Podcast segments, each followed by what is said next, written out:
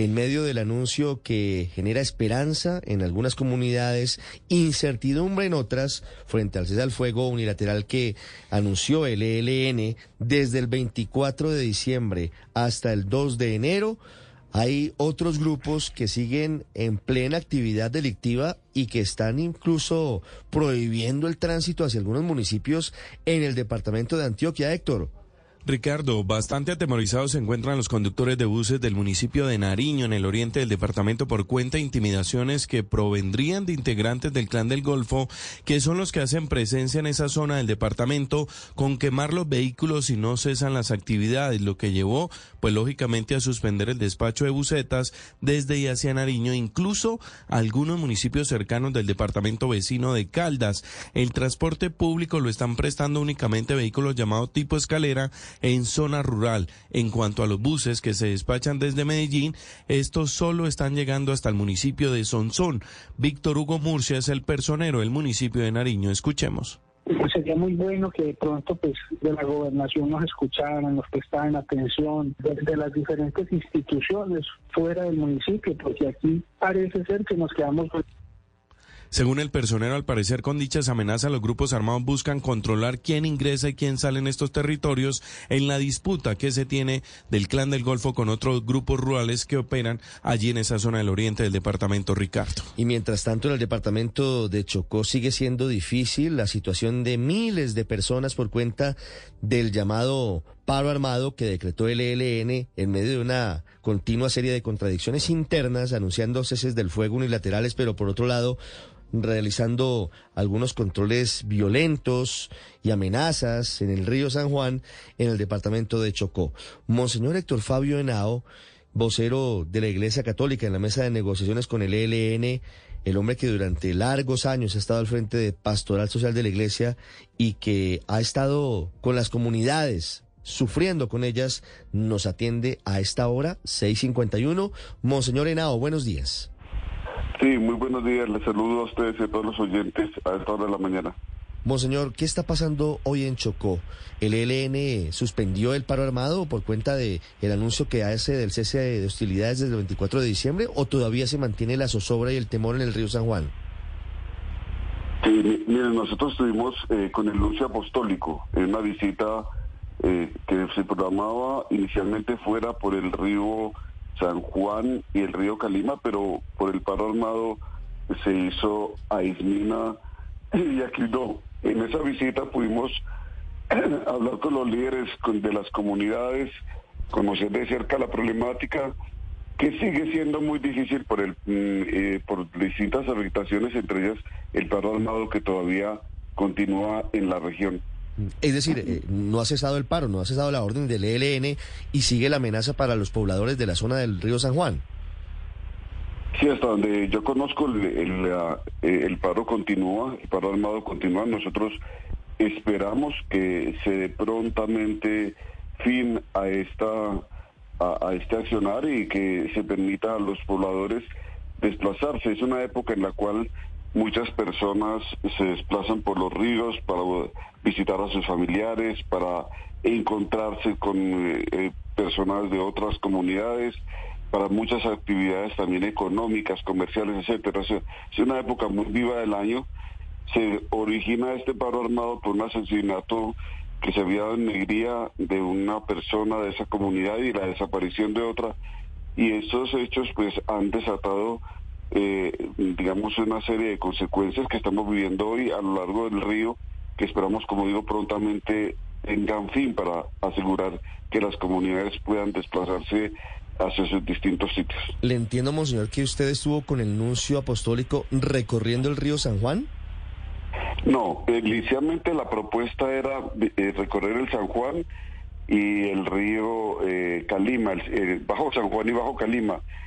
No se pudo hacer la visita por los ríos por el, paro armado, pero estuvimos en Ismina y en Quibdó, donde tuvimos reuniones con los líderes de las comunidades, pudimos dialogar, escucharles sobre las problemáticas relacionadas con desplazamiento, confinamiento, reclutamiento de menores, unas situaciones muy difíciles que se en esa región por la presencia de diferentes grupos que están en confrontación y en luchas territoriales en muchas partes del territorio. Sí, a pesar de que ustedes son representantes de la Iglesia Católica, a pesar de que tenían una función humanitaria, ¿hubieran sido atacados en caso de que hubieran recorrido en lancha el río San Juan, monseñor?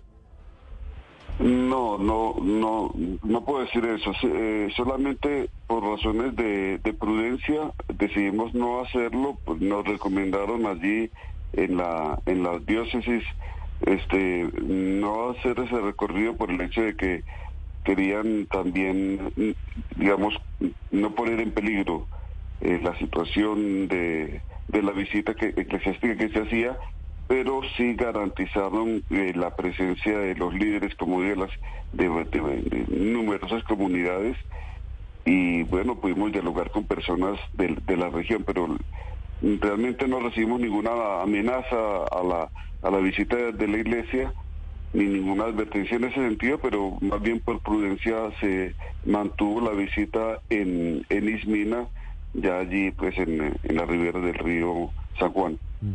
Monseñor Henao, generalmente usted nos dice, y así es, el río San Juan es el que permite que las familias se movilicen durante esta época, vayan al sitio en donde están sus seres queridos y festejen la Navidad. Y generalmente es un río cuando lo permite la violencia, la dolorosa violencia histórica, se convierte en una fiesta, se convierte en un desfile de familias alegres llegando a, celebrar el fin de año. Hoy, ¿usted podría contarles a los oyentes de Blue cuál es la panorámica del río San Juan? Eh, nosotros estuvimos en la, en la ribera del río, como decía, eh, a la altura de Ismina. Realmente allí no, no hay movimiento. En Ismina, evidentemente, como es una una ciudad pues eh, se mantiene un nivel de actividad importante, económica y de otro orden, hay que reconocer que el transporte por carretera está funcionando normalmente, eh, no hay afectación sobre el transporte terrestre, eh, que está afectado sobre el transporte fluvial, pero ese transporte fluvial conecta a muchas comunidades que no tienen otro acceso distinto del río.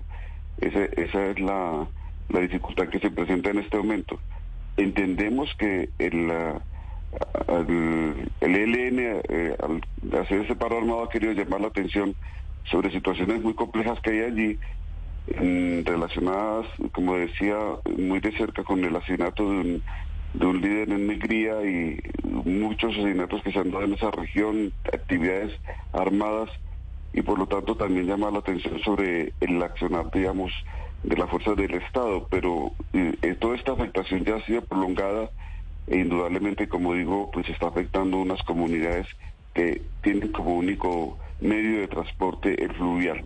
No, claro, pero además eh, es una forma particularmente violenta de llamar la atención. Es eh, obviamente repudiable el asesinato de este líder social, es obviamente repudiable que haya cualquier tipo de actuación ilícita de algunos integrantes de la fuerza pública, monseñor, pero no pueden terminar pagando los platos rotos los habitantes de Chocó. No es aceptable que el ERN decrete a esas alturas un paro armado cuando por el contrario en Venezuela están hablando de ceses de hostilidades y de acuerdos de paz. El, uso apostólico decía, eh, llamaba la atención sobre la afectación tan seria que hay a las comunidades y el hecho de que, claro, como iglesia de ninguna manera nosotros este, eh, aprobamos o justificamos paros armados. Eso no podemos de ninguna manera aceptarlo. Si vemos con esperanza el, el, cese al fuego, todavía no han iniciado los alivios humanitarios. Justamente se había planeado y se planeó en Caracas un alivio humanitario sobre el río San Juan y, el río Calima, que esperamos esto se va a ejecutar en el mes de enero. Tenemos confianza en que se va a poder hacer. Tenemos confianza también en que la el cese unilateral que ha sido eh, anunciado por el ELN llegue hasta estos territorios y, traiga realmente un cambio en esta situación. Estamos haciendo todos los esfuerzos posibles y la presencia allí en nuestra fue justamente también para, de, muchas maneras, insistir en la necesidad de que se adopten todas las medidas para asegurar una vida armónica de estas comunidades. Monseñor, le quería preguntar un tema cuántas personas están confinadas en medio, en medio de este paro armado y si se trata solo de una confrontación o un control del ELN o están confinadas porque se está enfrentando el ELN a otras bandas. Eh, nosotros estuvimos en diálogo con autoridades, Defensoría del Pueblo, otras autoridades en, Chocó. Mm, nos eh, reporta una cifra de confinados de este año, pero nos, no, digamos, estrictamente hablando de este del año. Nos decían de 134 mil 114 personas confinadas. Es una cifra muy alta a lo largo a lo largo de este año. Decían, mire, diariamente en promedio se están confinando 107 personas. Ahora, el paro armado en el río sí tiene una afectación, digamos, una población muy importante. Yo en este momento, digamos, no, no haría una precisión de cifras porque no la no, no podría darla, pero claro, el, paro armado sobre el río crea una afectación de un grupo importante de comunidades, insisto, allí hay toda clase de personas, se puede haber enfermos, personas mayores, pero toda clase de personas que ya están aspirando urgentemente a que se restablezca el transporte por el río. Monseñor, este paro armado fue decretado por el Frente Occidental Omar Gómez en estas dos regiones, lo que tiene que ver con el Chocó y con el Valle del Cauca por su experiencia, Monseñor, por su trabajo, usted eh, qué tanto conoce de la comunicación, si hay o no comunicación entre este Frente Omar Gómez y quienes están en Caracas negociando. Se lo pregunto porque hay incertidumbre, incredulidad, Monseñor, por, por, esa, por ese revés luego de haber decretado acciones humanitarias, este Frente decretando eh, una, un, un paro armado y ahora cómo se verá eso frente al cese unilateral de fuego. Sí, esa es una pregunta que se le eleva desde muchos distintos horizontes de la sociedad.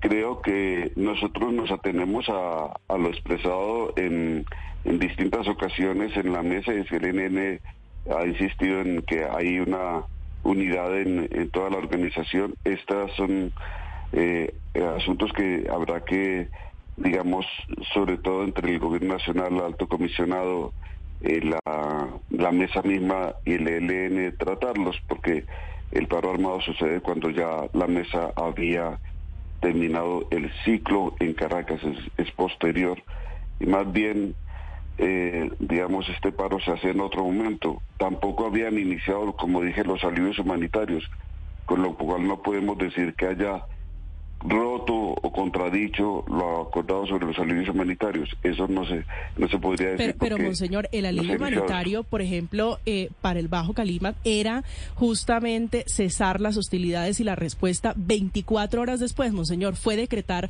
un paro armado. Esto no es un contrasentido, digo, no hay un choque en las comunicaciones en el ELN que, por un lado, en Caracas dice bajar la intensidad del conflicto, acciones humanitarias y la respuesta de este Frente Occidental, Omar Gómez, es paro armado. Es que eso fue hace más de una semana, monseñor, y la, instrucción realmente debe marchar muy rápido y, no se ha ejecutado. No, perdóneme la alguna claridad. yo entiendo la, preocupación que ustedes manifiestan, pero es, esto. Cuando se habló del alivio humanitario se mm, dijo que en el mes de enero va a haber una, una caravana humanitaria en el Bajo Calima y en el Bajo San Juan, en la cual se va a hacer un diagnóstico con las comunidades de la situación y se va a determinar en lo que será efectivamente los alivios humanitarios en esta región muy golpeada por el desplazamiento forzado y por el confinamiento, ciertamente. Pero todavía eso no, no ha iniciado, es decir, es una cosa que se planificó para el mes de enero, no mm, tenemos como hay tanta información simultánea, puede haberse quedado la expectativa de que fuera, digamos, inmediatamente, así lo queremos todos, pero eso requiere una, una planificación, porque somos muchos los que tenemos que ir a, a esa visita, a, a ese diálogo con las comunidades. Ciertamente esto coloca una dificultad adicional, esto del, del, del paro armado, pero como digo, estamos haciendo todas las gestiones posibles y, e insistiendo en que se llegue a una solución de esta situación que es ciertamente muy, muy delicada y afecta la vida de las comunidades. Pues lo sé y sé que a usted más que a nadie le duele lo que está pasando con las comunidades en el Chocó, señor. Esto que usted nos dice no se dijo en el comunicado oficial, no que yo recuerde, en el sentido de que esas caravanas humanitarias y esos alivios en la zona del Bajo San Juan y el Bajo Calima sería en el mes de enero. Y eso ya explica varias cosas en torno al paro armado y en torno a lo que está ocurriendo. No sería inmediato, sino que empezaría una serie de acciones a partir de enero del año entrante. Es Monseñor Héctor Fabio Henao, integrante del equipo de la Iglesia Católica que acompaña las negociaciones de paz con el ELN. Monseñor, muchas gracias y ojalá muy rápidamente haya alivios humanitarios para las comunidades en el Chocó. Gracias y que el Señor les traiga muchas bendiciones en estos días de la preparación de la gran fiesta de la Natividad de nuestro Señor Jesucristo. Feliz Navidad, Monseñor.